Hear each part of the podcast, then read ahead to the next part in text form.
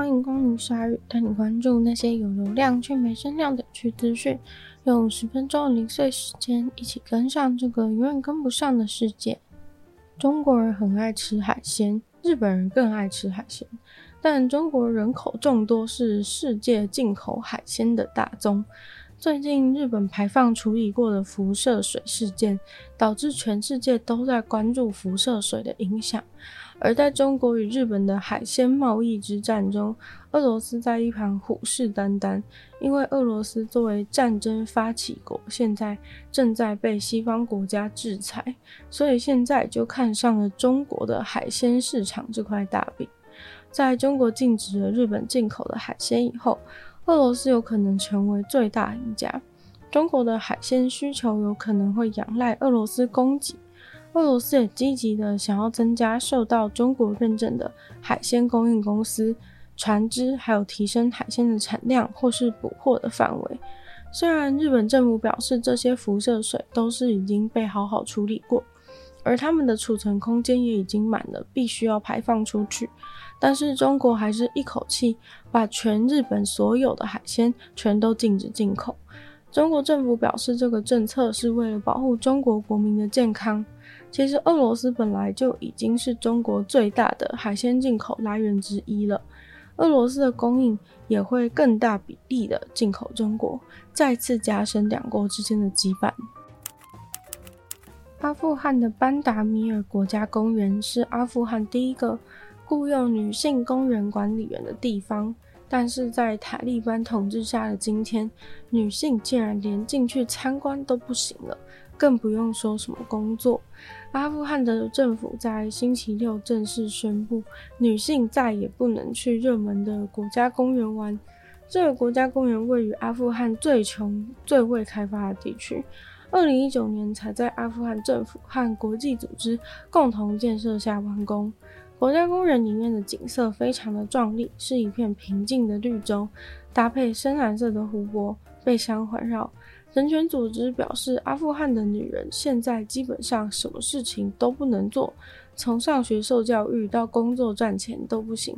现在连自由行动的权利都没有。不能去市区的公园，不能打球，不能运动。现在呢，连大自然都不能去了。一步一步的，就像是在筑城墙一样，最终就是要让家成为女人的监狱，连大门都不能出。而塔利班国家公园呢，所在的省份呢，也是有渊源的。这省份本来是少数的什叶派穆斯林的根据地，也是一九九零年代内战爆发、恐怖大屠杀发生的地点。同时，也是随后塔利班崛起之地。不过，塔利班在这个地方发达了以后，把这个四五世纪的佛教圣地遗留下来的遗迹，像是两个超巨大的佛陀像，都直接摧毁了。一千五百年的历史，因为禁止偶像崇拜而倒下。连大佛都能推倒的塔利班，自然是在接管阿富汗以后。抹去所有女人在社会上的痕迹，从一个人变成家里的笼中鸟，没有经过同意是不能单独从家里的大门走出去的，只有男性监护人的陪同下，才可以穿着宽松黑色遮盖全身上下的衣服装出门。Netflix 在做线上影音串流平台，并且爆红以前，其实是做线下影音平台，而且也是经营的有声有色。简单来说，就是租借 DVD 的服务啦。然而，DVD Netflix 即将在近期结束他们二十五年的服务。其实撑到现在已经相当不容易了。你还认识身边有谁用 DVD 看电影的吗？因为从十年前随着开始线上影音串流平台的这个兴起，实体的电影和电视节目的 DVD 对于多数的消费者而言就显得越来越不必要了。但是 Netflix 还是一直持续的提供他们这种邮寄给你到你家，给你你想看的 DVD 的服务。在他们的 DVD.com 的网站上面，在四月 Netflix 也已经正式的宣布说会在九月二十九号关闭服务。最早的时候呢，Netflix 规划要请租借 DVD 的客人最晚要在十月二十九号之前把租借的 DVD 归还。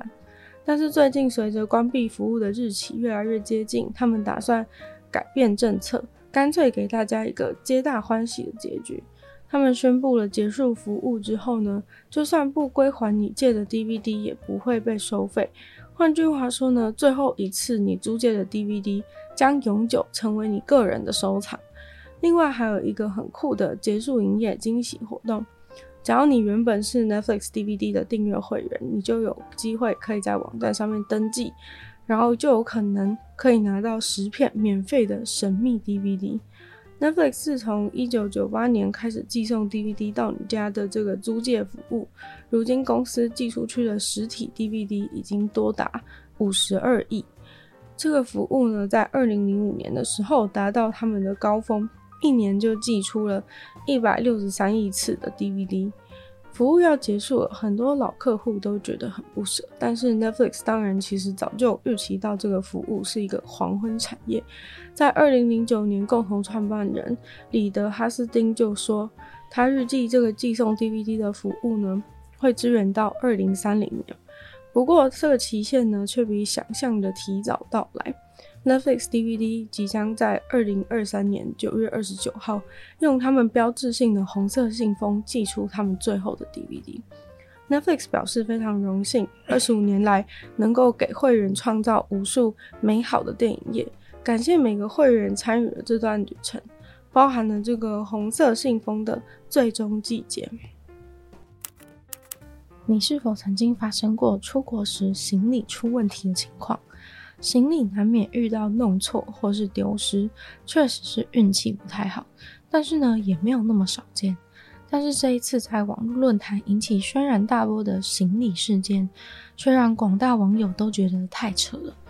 有一位网友贴出了自己在机场领到的行李，只能说呢，勉强还认得出是他托运的那个行李。这位可怜的网友从美国出发，前往欧洲旅游。结果抵达目的地的时候，拿到手上的行李竟然像是被蹂躏摧残过一样，整个行李袋外观破破烂烂的，外皮完全破光，里面的东西也全部都不见了，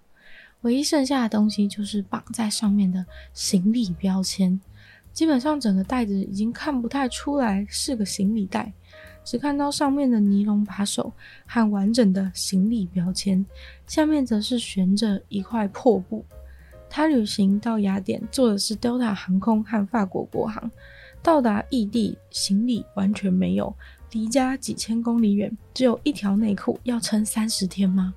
航空公司给了他一个新的袋子，竟然不是给他优惠券。不过接下来他应该会有很多额外的生活用品花费，他都把买东西的明细留下来了，希望可以得到报销。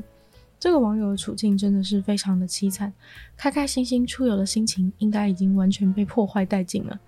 但是下面其他网友的留言却非常的好笑，有人看到他破烂的行李袋照片以后说：“该不会你的行李从头到尾在飞行的过程中都挂在飞机外面，风吹日晒雨淋吧？”还有穿越云朵，里面一大堆对流语。还有人说，是不是航空公司为了省钱，请了熊熊员工？熊熊员工一言不合就用爪子把行李给抓烂。因为老实说，那个袋子破的真的很体无完肤，就像是被猛兽破坏过一样。还有人好奇说，都破成这样了，为何行李标签却还是如此的完好？也有人不禁质疑他的袋子是不是本来就特别脆弱。受害者网友则幽默地回复说：“他曾经是一个很坚固的行李袋，但只是曾经了。”这次的事件呢，让大家未来要托运行李的时候，可能呢都会三思，毕竟有可能会发生这样的事情。还有就是，最好托运比较硬壳的行李箱，不要托运这种软软的行李袋，因为呢坏掉的风险可能比较高。今天的鲨鱼就到这边结束了，再次感谢订阅赞助的会员五成大龄男子 James 毛毛，欢迎大家还有 ZZ，就像其他有愿意支持鲨鱼创作，不要在下方找到非常的链接，没有不同的会员等级还有福利给大家参考。而如果喜欢这期节目的话呢，记得多分享出去，更多人知道。在 Apple Podcast 帮我留言写下评论，对节目成长也有帮助。那如果喜欢我的话呢，可以收听我的另外两个 Podcast，其中一个是没有纯粹卫星批判，没有时间更长的主题性内容；另外一个是听说动物，专注跟大家分享动物的知识。就希望鲨鱼可以继续。在每周一次跟大家相见，那我们下次见喽，拜拜。